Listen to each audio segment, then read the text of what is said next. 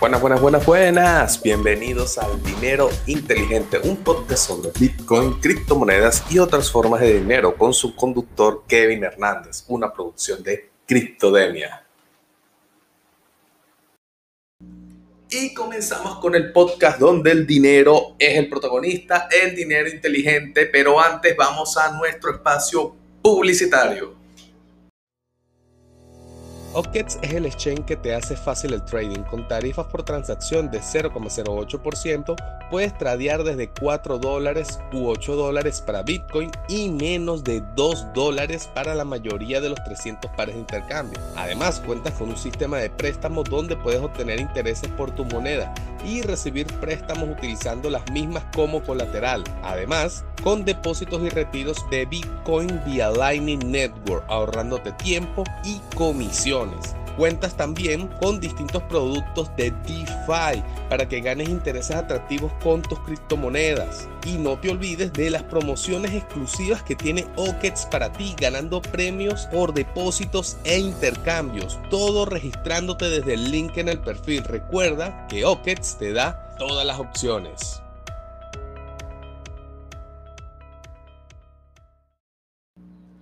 Ahora el tema de hoy es quizás algo controvertido, algo ácido, pero es para aclarar por un comentario que veo que se está presentando de forma recurrente entre la comunidad de entusiastas de Bitcoin. Y es que Bitcoin es un derecho humano. Cuando yo oí esto la primera vez me entró algo de ruido al entender más o menos cómo funciona el concepto de derecho humano. Y bueno, basándonos en la Declaración Universal de los Derechos Humanos de la ONU en 1948, podemos sacar que los derechos humanos son aquellas condiciones instrumentales que le permiten a la persona su realización. En consecuencia, subsume aquellas libertades, facultades, instituciones o reivindicaciones relativas a bienes primarios o básicos. Ahora, vamos a entrar en tema con esto. Cuando hablamos desde este concepto de los derechos humanos, es el derecho a la accesibilidad de estos bienes que dan un mínimo de dignidad a la vida de una persona. Por ejemplo, educación, eh, salud, alimentación, etcétera, etcétera, etcétera. Más allá de todos los debates que hay detrás de qué cosa se puede considerar verdaderamente un derecho humano o no, si hay algo que me hace ruido, que es el hecho de Bitcoin puede ser un derecho humano. Personalmente no, pero el motivo no es simplemente porque yo lo crea así, sino que viene presente desde qué se considera dinero. El dinero no es un derecho, como tal. Eh, tú recibes dinero a cambio de un bien o un servicio. El trabajo puede ser considerado un derecho humano, pero, o las oportunidades de trabajo, pero el dinero como tal, el dinero es un consenso entre partes para recibir un incentivo a cambio de un bien o un servicio. O sea, es una manera en la que canalizamos el lenguaje del valor, en la cual comunicamos valor entre dos partes. Entonces, cuando entendemos esto y entendemos que Bitcoin tiene las características de dinero y por ende puede ser un buen dinero, entramos en el tema de que realmente no es un derecho humano. No hay manera o no debería haber manera de que alguien te garantice a ti Bitcoin. Bitcoin es una elección. Es algo que nosotros de manera voluntaria decidimos utilizar o decidimos aceptar como medio de pago. Por ejemplo, si el día de mañana yo llegara y te dijera cómo es un derecho humano Bitcoin, te tengo que garantizar una porción de tu salario en Bitcoin, muchas personas estarían contentas. En mi parte, yo estaría contento de recibir obligatoriamente una fracción de mi salario en Bitcoin, pero ¿Todo el mundo estaría de acuerdo con eso? No creo. En cambio, tener derecho a la educación, a la alimentación y otras cosas, no creo que alguna persona te vaya a poner peor por eso.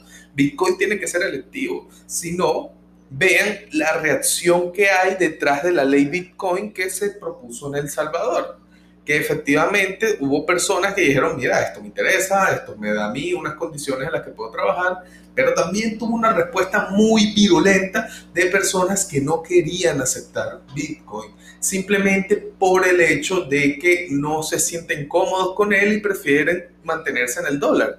Al ser Bitcoin una elección, están en su derecho y es totalmente respetable que no lo quieran utilizar. De hecho, Bitcoin es ese dinero que tú eliges, ya sea como primera opción o como última opción, pero tú eres el que decide si lo necesitas sí o no. Y por eso es que me hace tanto ruido esto de que Bitcoin eh, tendría que ser garantizado, es un derecho humano. No, de hecho cada quien entra en Bitcoin en el momento en que se lo merece, en el momento en que entienda, o ni siquiera tiene que entenderlo, en el momento que sienta que Bitcoin es una opción para algo que él esté buscando, ya sea un medio de intercambio, una reserva de valor o un activo especulativo. Cualquiera de esos factores son electivos después de que una persona hace lo que ellos llamarán estudio o hace lo que ellos llamarán la toma de decisión. El último punto para pasar de contemplar usar Bitcoin a efectivamente tener y almacenar Bitcoin. De hecho, Bitcoin es tan electivo que ni siquiera tienes que utilizarlo bajo los principios que él mismo profesa. Tú puedes tener Bitcoin en una entidad centralizada. De hecho, en algunos lugares puedes tener Bitcoin en un banco. Claro, esto le quita mucho de eh, esos factores técnicos que lo hacen ser un buen dinero, que lo hacen ser una riqueza propia, donde tú eres el único custodio, pero hey, es libre. Las personas pueden utilizarlo así. Pero vamos a repasar esto un segundo y quizás estas palabras vayan a causar una reacción algo fuerte entre algunos entusiastas de Bitcoin. Y es esto. Son aquellas condiciones instrumentales que le permiten a una persona su realización. Cuando tú lo ves desde este punto de vista, en, eh, de por sí los derechos humanos pueden ser muy subjetivos, porque de acuerdo a lo que cada persona considere como su realización, esto puede variar mucho. Estos, estas condiciones instrumentales pueden ser muy diferentes de persona a persona. Pero ahora entendamos eh, lo que es eh, que algo sea un instrumento que permite a una persona su realización.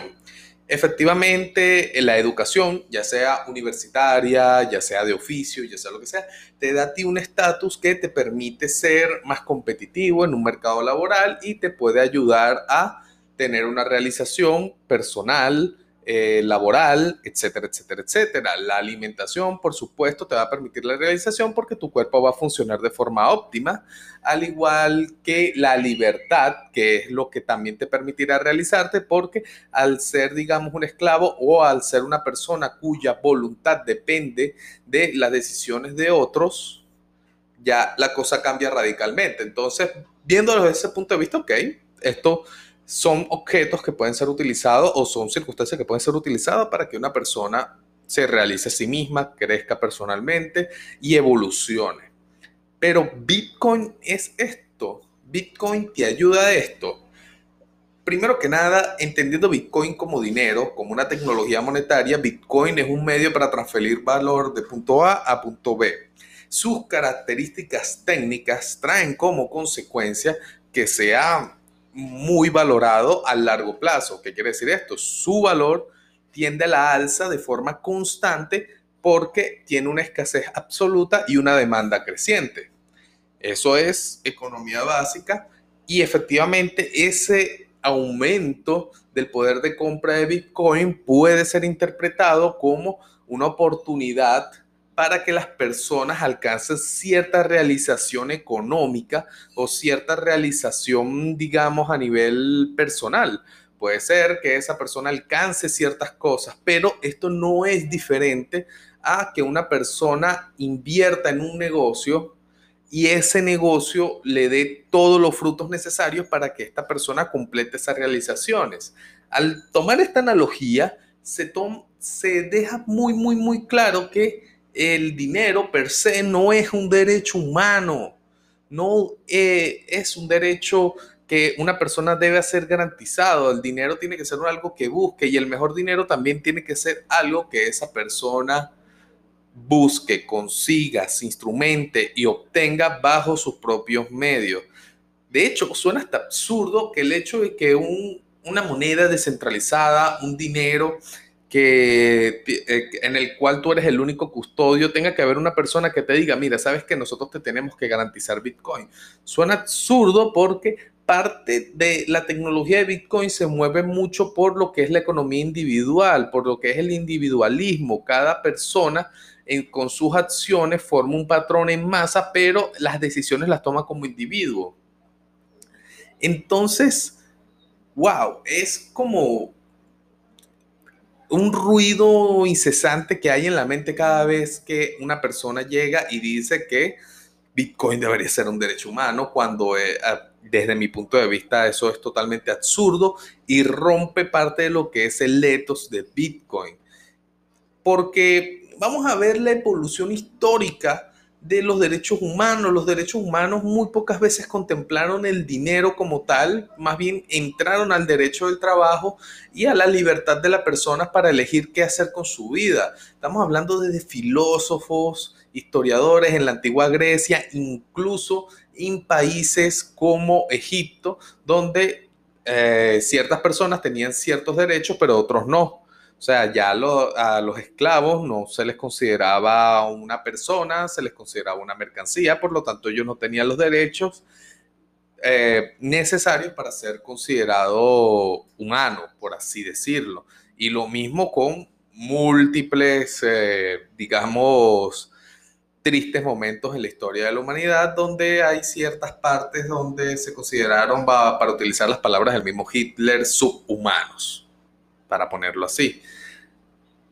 Cuando vemos y empezamos a, explorar eh, cómo el dinero se compagina con los derechos humanos, conseguimos muy poca información, porque más bien hablaban del bien común, de la justicia, la familia, eh, etcétera, etcétera, etcétera, etcétera. Entonces, incluso cuando empiezan a llegar los cristianos a la historia del, de los derechos humanos, vemos que los cristianos tampoco es que tenían una estructura de derechos humanos que abarcara el dinero, todo lo contrario.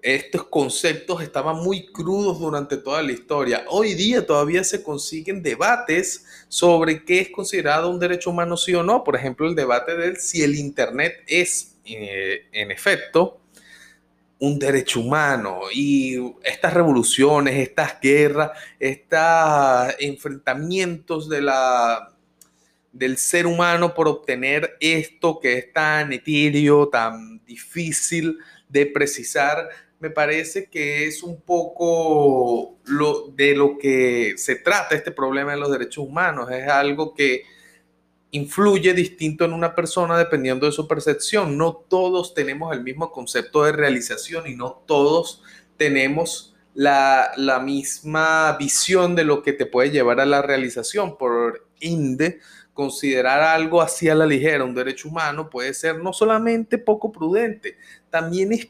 peligroso impotencia porque mueve a ciertas acciones de ciertos entes que realmente no le interesa a nadie que se comporten como deberían comportarse. Vamos a suponer algo.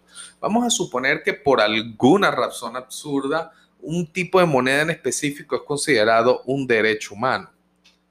Allí es donde empezamos a revisar qué tiene que hacer un Estado, centralizado por supuesto, para garantizar esto ellos tienen que tener una cantidad grande de esta moneda para poder garantizarla a todas las personas a través de los mecanismos que prefieran, a través de airdrops, a través de, digamos, renewables, o un, etcétera, etcétera, etcétera. El punto es que le estás dando control a los estados sobre esta moneda, porque los estados van a decir, si ustedes quieren que esto sea un derecho humano, tienen que permitirnos a nosotros acumular toda esa riqueza para repartirla y garantizar que todos tengan algo de este magnífico dinero que ahora es un derecho humano. Sarcasmo aparte, es absurdo pensarlo así. Es como poner al niño gordo de la fiesta a cuidar el pastel y me disculpa, las personas no es gordofobia ni nada por el estilo, es la verdad. O sea, estás poniendo al lobo a cuidar las ovejas. No puede ser así. El, de, el hecho de que Bitcoin sea una moneda que está diseñada para mover los incentivos individuales de la persona, ya te dice que es un dinero que se mueve exclusivamente por el etos del individuo, por cómo el individuo se conecta con esta herramienta y cómo la utiliza. Y precisamente desde allí es que esto tiene valor. En el momento en el que esto tenga un valor de facto, simplemente porque una institución te dice, bueno, esto tiene valor porque tiene que ser un derecho humano y ahora se lo vamos a garantizar a las otras personas para que estas personas tengan acceso a él, ya rompe todo lo que se viene trabajando desde hace años con esta tecnología, que es separarnos del Estado, separarnos de los poderes centralizados, por lo menos en lo que dinero se refiere, permitiéndonos tener una mayor comprensión o un mayor enfoque de nuestra existencia en otras partes de la vida, porque eso es lo que te da tener un buen dinero que no dependa de un estado, te da ciertos niveles de libertad que te permiten explorar otras cosas. El dinero en ciertas cantidades da libertad porque te permite explorar otras partes de tu ser, que es lo que nos da la famosa pirámide de Maslow. Tú no vas a pensar en digamos, conceptos de tu existencia más complejos si los más básicos no los has realizado como persona.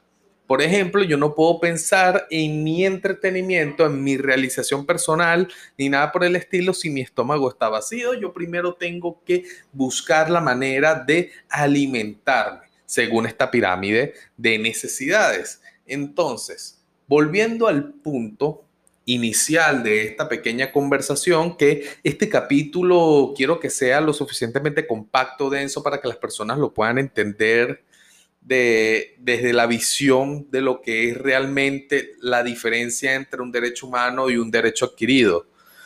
Yo como persona adquirí mi derecho a tener Bitcoin porque yo investigué, yo decidí obtenerlo y con el sudor de mi trabajo acepté Bitcoin como un incentivo por lo que yo le doy al mundo y obviamente hay una persona demandando eso porque si no, no hubiera obtenido Bitcoin por ello.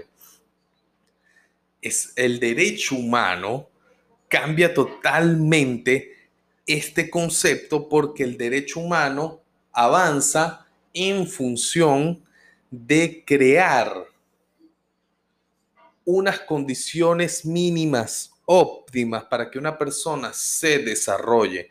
Y créanme, Bitcoin no necesariamente te da las herramientas para que tú te desarrolles. Muchos de los antes mencionados tampoco, pero Bitcoin en específico no necesariamente te va a ayudar. Porque si eres una persona que está subpagado en algún país que tenga unas pésimas condiciones laborales, aunque te paguen con Bitcoin, vas a seguir siendo una persona subpagada. Y esto no quiere decir que Bitcoin no te pueda brindar ventaja, por supuesto que te las brinda, pero en sí no te va a arreglar todos tus problemas. Otro ejemplo, si eres una persona con una pésima gestión de tus finanzas, el hecho de que tengas Bitcoin no va a significar que tus finanzas de un día para otro van a funcionar mejor. Simplemente vas a tener un instrumento con distintas posibilidades que si eres un desastre en finanzas, probablemente tampoco lo vas a saber aprovechar y vas a tener un desastre en el manejo de esos bitcoins. Puedes tener un desastre manejando esas llaves, puedes gastarlo de manera tonta, puedes invertirlos en instrumentos que no sean del todo seguros, etcétera, etcétera, etcétera. Lo importante aquí en el mundo de Bitcoin es que tú lo eliges. Es el dinero que nadie te impone y que tú das un paso al frente para decir, yo quiero utilizar este dinero. Y en el momento en el que los poderes te lo tengan que garantizar y por lo tanto tengan que acumularlo para tener control sobre él, es donde habremos perdido la batalla y Bitcoin ya va a dejar de ser útil como un instrumento de separación del Estado, un instrumento para alejarte lo más posible del Estado. Y por ahora nos despedimos. No olviden seguirnos por nuestras redes sociales que van a conseguirlo en la descripción de este podcast. Y por supuesto, suscríbanse que todos los lunes estamos creando contenido súper interesante para ustedes. Nos despedimos con otro capítulo del dinero inteligente.